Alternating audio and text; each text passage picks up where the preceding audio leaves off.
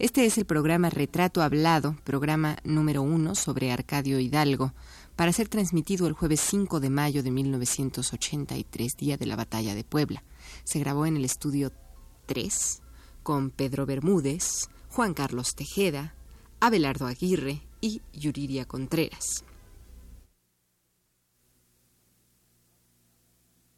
Radio UNAM presenta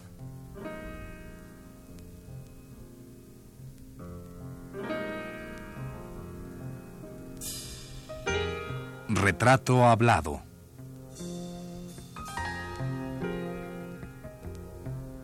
Arcadio Hidalgo.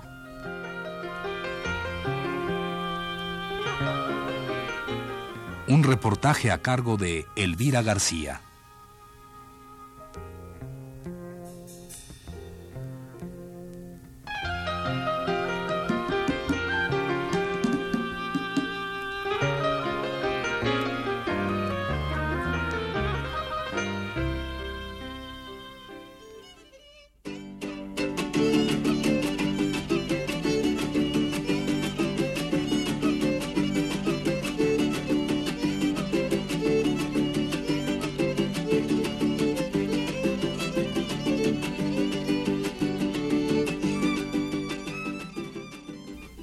Lírica popular mexicana está considerada como uno de los muchos tesoros que permanecen escondidos.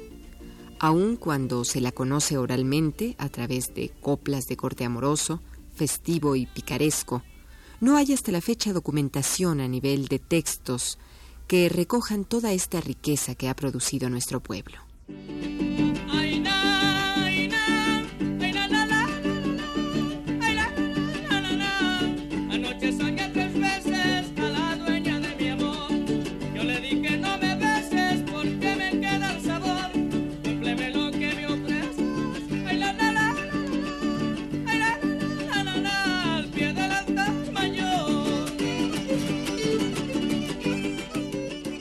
La falta de investigaciones y publicaciones relativas a lírica popular mexicana dificulta el análisis, la crítica y la revaloración de nuestras tradiciones. En los últimos cuatro años, por fortuna, algunas instituciones como el Colegio de México, el Instituto Nacional de Antropología, a través del Archivo de la Palabra y otras más, han emprendido la tarea de rescatar los testimonios de aquellos personajes que han tomado parte fundamental en el enriquecimiento de esa herencia nuestra.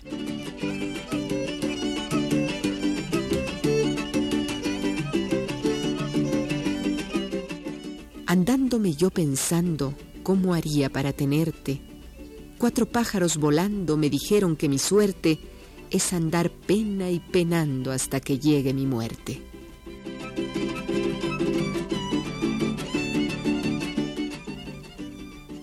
Ni contigo ni sintigo tienen mis males remedio.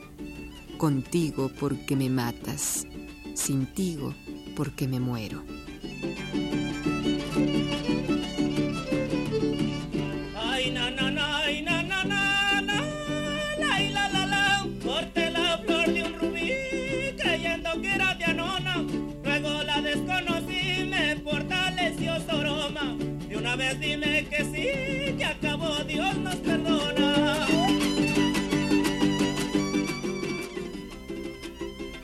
Que acaba usted de escuchar son solo dos ejemplos de coplas amorosas del estado de Veracruz.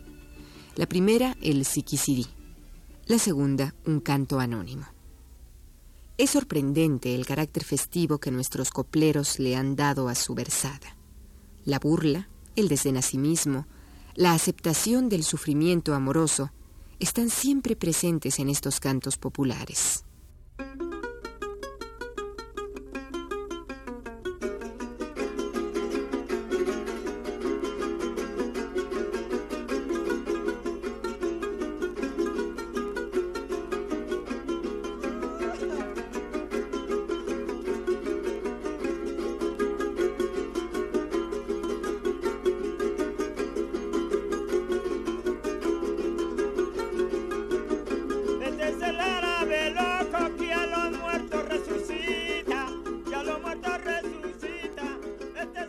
Estos copleros que ha cantado no solo al amor, sino a la tierra, a la injusticia del campesino, es don Arcadio Hidalgo, veracruzano de origen y hombre hecho a la música desde la edad de cuatro o cinco años.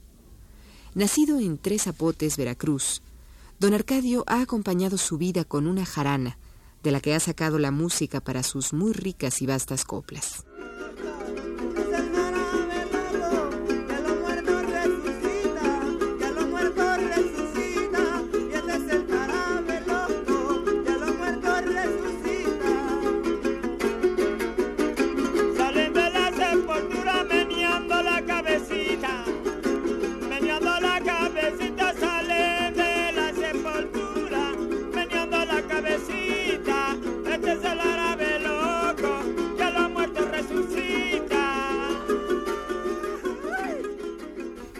De los radioescuchas que ha seguido esta serie mes tras mes, recordará entonces que hace un par de años dedicamos una emisión a don Arcadio Hidalgo.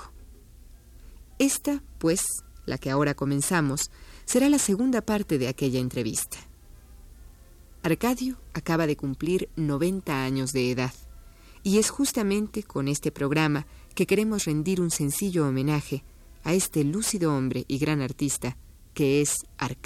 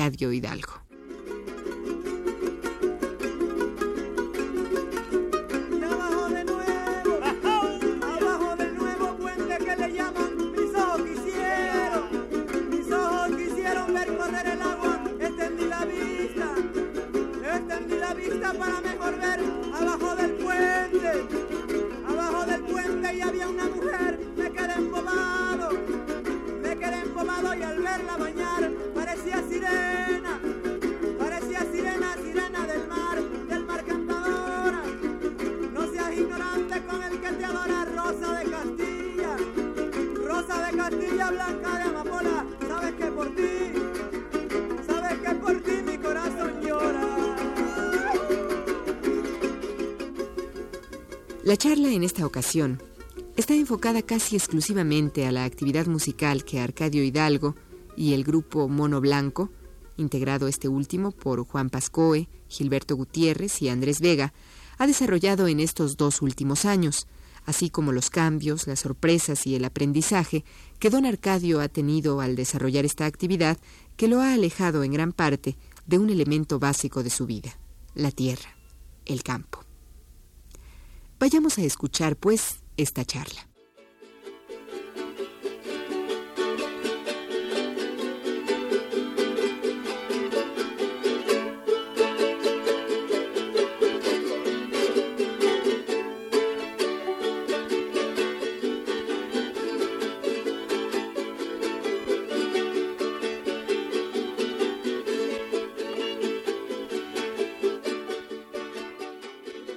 Arcadio, ¿cómo conoció usted a Gilberto y a Juan Pasco?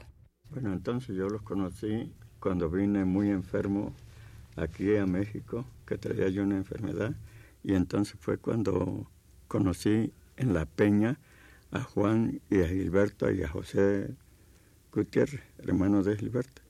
Ahí fue donde nos conocimos y yo me extrañó mucho porque vi a Juan y digo, bueno, yo nunca he trabajado con personas extranjeras, ¿no? Y lo vi que eh, su, su carácter era de bastante, de un, carácter fuerte, ¿no? Que digo, pues probablemente este hombre no va a creer que yo sea jarocho veracruzano. Y así fue como me conocí yo con Gilberto y, y él y José. Entonces, ahí en la peña estuvimos tocando y cuando principiamos a tocar comprendí que yo no iba a poder trabajar con ellos porque creí que ellos no podrían tocar conmigo por la cuestión de que ellos no no no en ese tiempo no podían trabajar como trabajan como trabajamos ahorita. ¿Por qué no podían trabajar en Por la cuestión de que ellos no no sabían mucho tocar zonas jarocho. O sea que usted los vino a enseñar de plano. Enredadamente. Ah, enredadamente, fíjese nada más. Entonces fue cuando yo los conocí y vi que, que Gilberto este, traía su segunda que tiene ahora hasta la fecha, ¿no? Y sí, trabajaba un poco mejor. Y digo, bueno, tú sí puedes trabajar, pero José no puede trabajar nada. Nada, nada, porque tocábamos sones que,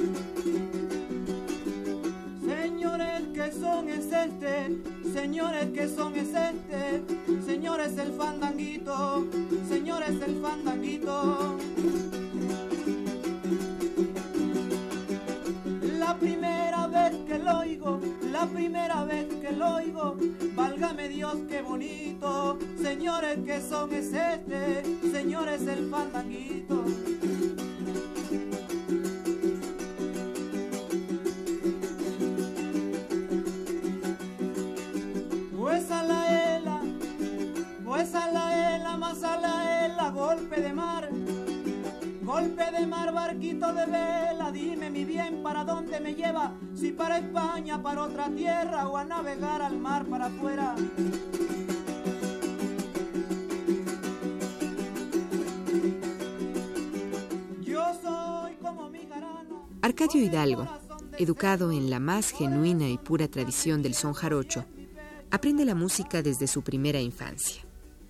El instinto o la herencia musical le llevan a rasgar la jarana.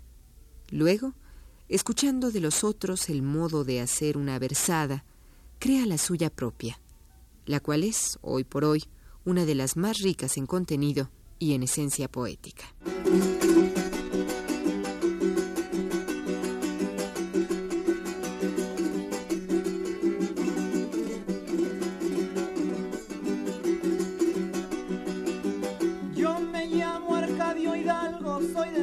Campesino por eso es mi canto fino, potro sobre el que cabalgo.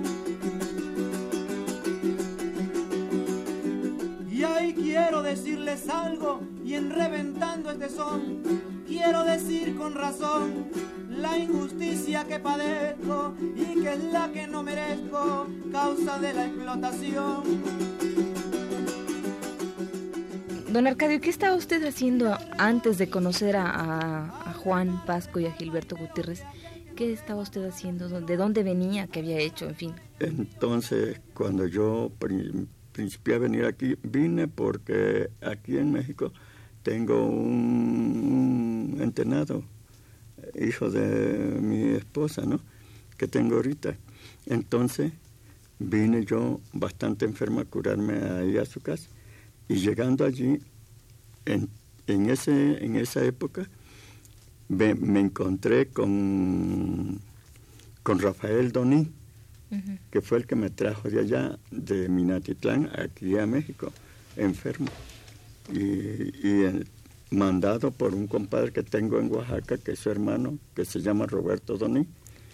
Y al pasar él por Oaxaca, le dice, Rafael, ¿a dónde vas? Dice, yo voy a Juchitán y a Salina Cruz. Dice, vete a Minatitlán y te vas a, ver si te puedes llevar a mi compadre Arcadio a México porque se, ve, se encuentra muy enfermo. ¿Qué tenía usted? ¿Qué enfermedad? Entonces estaba yo completamente reumático y tenía yo padecía padezco de la hernia, ¿no? Pero ¿a qué se dedicaban Minatitlán antes de...? Entonces yo en Minatitlán me dedicaba exclusivamente a trabajar la piña.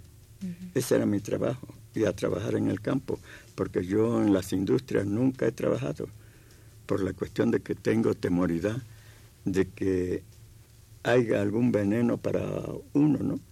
Y en el campo lo encuentro muy saludable y para mí es lindo trabajar en el campo. Su vida. Mi vida ha sido así el campo, desde que yo principié a trabajar. Oiga, Arcadio, ¿y usted ya había dejado la música a un lado o qué? Por, uno, por un tiempo sí, cuando vi que en realidad en Minatitlán ya no, ya, no querían trabajar la música jarocha, ya se concretaban a, a puros bailes y esas cosas, ¿no?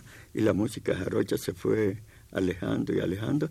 Hasta la fecha, Minatitlán solamente jarocho Arcadio Hidalgo, porque ya otros músicos no hay ahí en Minatitlán. Oiga, ¿y eso le da a usted tristeza o qué le produce? Como no, como no, señorita, bastante tristeza me da en pensar que la música que yo conocí en el tiempo que yo nací, este, se está termina, se estaba terminando, porque ahorita parece que con esta juventud que ando encuentro un ambiente muy bueno sobre la música jarocha y la vamos ejecutando muy bien completamente. Y a remar, a remar, a remar, marinero, que aquel que no rema no gana dinero. A remar, a remar en el río, que aquel que no rema no gana navío.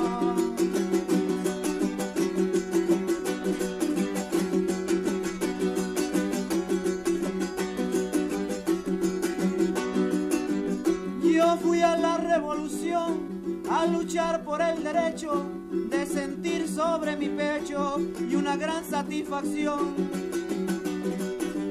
Pero hoy vivo en un rincón cantándole a mi amargura, pero con la fe segura y gritándole al destino que es el hombre campesino nuestra esperanza futura.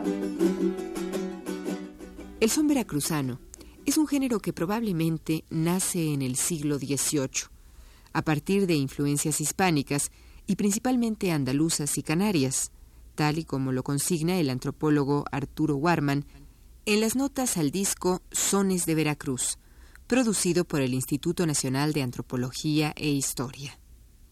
Acerca de esta forma musical, una de las más ricas y por lo mismo más difundidas en el país y aún fuera de él, el investigador en mención dice, desde el puerto de Veracruz hasta los límites con el estado de Tabasco, florecen un número aún desconocido de tradiciones locales o regionales en la interpretación del son veracruzano. Todas conservan en común un repertorio básico. También comparten el uso de instrumentos similares, todos ellos de cuerda, aunque en diferentes combinaciones. Todo esto tiende a confirmar la unidad de este género.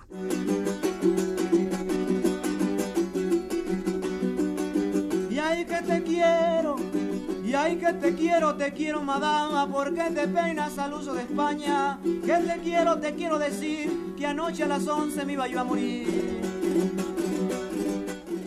O sea que fue muy bueno que usted encontrara a Gilberto y a Juan, porque finalmente, aunque ellos nomás medio arañaban la música o algo así que usted dijo, eh, como sea, ya se integraron y empezaron a, pues, a darle nueva vida al, al son. a, a la, sí, A la al son, a la música, a los sones jarochos. Entonces, yo, una vez que me incorporé con ellos a trabajar la música jarocha, hasta la fecha hemos ido trabajando muy bien y muy contentos porque en todo lo que hemos andado en el, recorriendo el norte y la República Mexicana, hemos, hemos recomendado y, y- y he recomendado a toda la juventud que no olviden la música jarocha, que la música jarocha, pues no sé de dónde nacería, ¿no? Pero desde que la conocí, me ha gustado tanto que no la puedo aborrecer, no la puedo olvidar. Oye, Gilberto, ¿y tú qué te acuerdas de cuando conociste a Arcadio? Después Juan que nos diga un poquito. ¿De qué te acuerdas? Cuando conocí a don Arcadio, bueno, yo lo conocía porque hay un disco de antropología donde Antonio García de León, otro músico que se formó mucho con don Arcadio, canta las décimas de, que ahí se llaman las décimas del fandanguito, realmente es el son del fandanguito tocado por él y canta las décimas de don Arcadio. Entonces conocíamos esas décimas y veíamos que era una cosa realmente nueva dentro de lo que se da en llamar en México canto nuevo, o sea, que, que comunica mucho, que realmente protesta, que, que dice cosas, que, que por eso dice, hoy lo digo y no me espanto, dice don Arcadio en muchas de sus coplas. Y sobre todo en la música jarocha era una cosa muy, muy nueva, muy fresca y muy viva, ¿no? Entonces ya conocía el nombre de don Arcadio, no, no tenía yo idea de cómo era, no me lo imaginaba cómo era. Y un día nos hablaron que iba a estar don Arcadio en la Peña Tecuicanime, esa es la que se refieren, y que si no lo queríamos acompañar. Y dijimos si podríamos, porque en ese tiempo nosotros tendríamos unos seis meses de tocar, ¿no? ¿Quién y quién? Eh, bueno, mi hermano José Ángel, Juan y yo.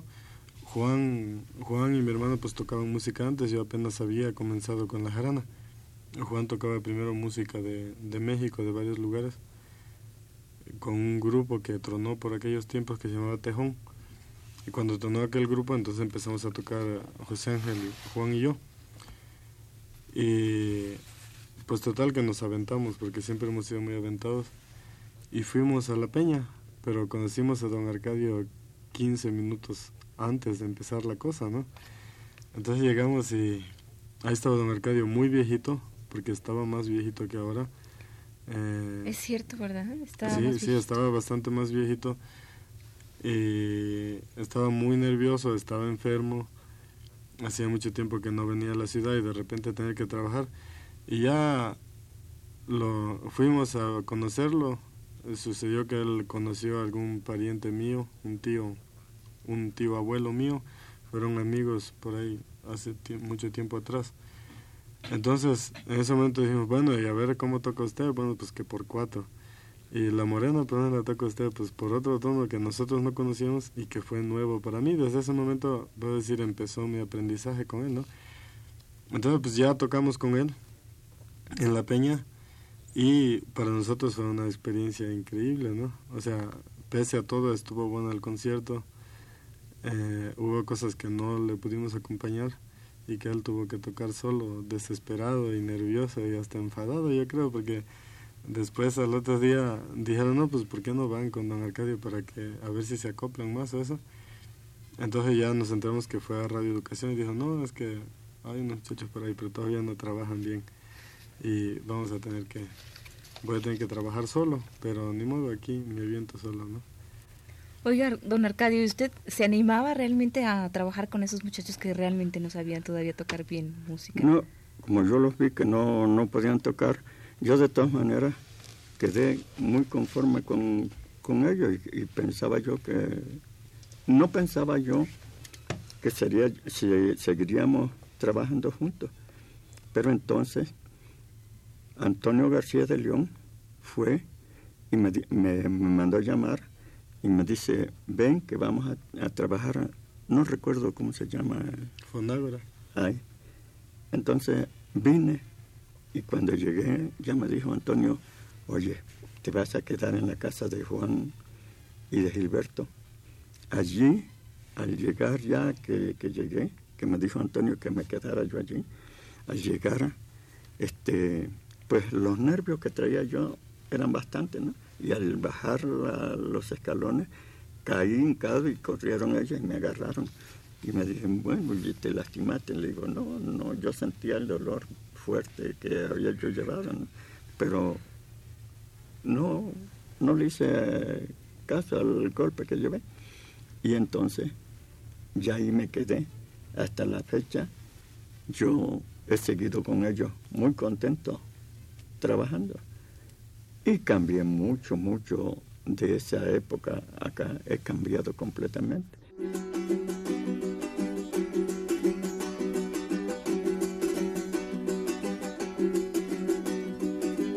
Siembro maíz, plátano y piña bajo los rayos del sol. También cultivo una flor con mi jarana ladina. Y es la estrella matutina la que marca mi dolor, la que con su resplandor va fijando mi destino y que anuncia al campesino que comienza la labor. De la unidad fundamental del género llamado son veracruzano, Arturo Warman nos dice en las notas al disco producido por el Instituto de Antropología que dentro de esta unidad, decíamos, surgieron variantes en mucho propiciadas por el gran margen de creación improvisada que exige el género a sus intérpretes. Así pues, agrega Warman, en algunas partes se evolucionó hacia el virtuosismo instrumental, mientras que en otras se dio énfasis al conjunto.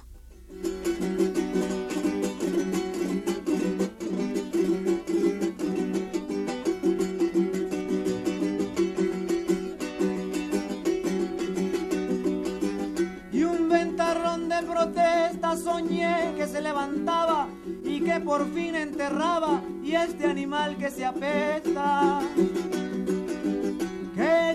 como una bestia en medio de su corral, que nos hace tanto mal y nos causa gran dolor, nos chupa nuestro sudor y hay que matarlo con paz. En este primer programa hemos querido presentarle a usted ya no la historia infantil y juvenil de Arcadio Hidalgo, sino aquella que tiene que ver con su vida actual, con el enfrentamiento de un hombre 100% campesino, con costumbres, culturas, hábitos y artes de otros hombres y otros pueblos. La próxima semana le proporcionaremos a usted, amable radioescucha, algunos datos generales de este compositor. Asimismo, le hablaremos de su participación en la bola de la Revolución Mexicana. También Arcadio nos dirá cómo crea una de sus famosas coplas. Todo esto la próxima semana. Esta fue la primera parte del programa dedicado a Arcadio Hidalgo. Le invitamos a escuchar el segundo el próximo jueves a las 22.30 horas. Gracias por su atención. Ay que me voy, ay que me voy, me voy prenda amada, lucero hermoso de madrugada, que me voy, me voy prendecita, lucero hermoso de mañanita.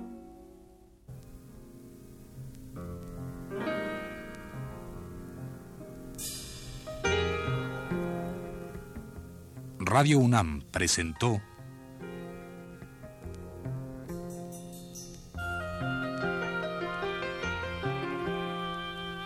Retrato Hablado.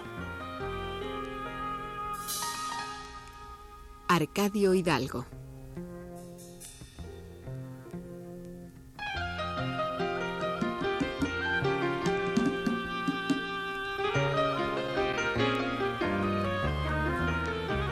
Reportaje a cargo de Elvira García.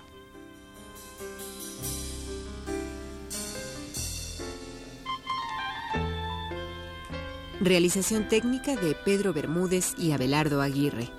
Voz de Yuriria Contreras. Fue una producción de Radio UNAM realizada por Juan Carlos Tejeda.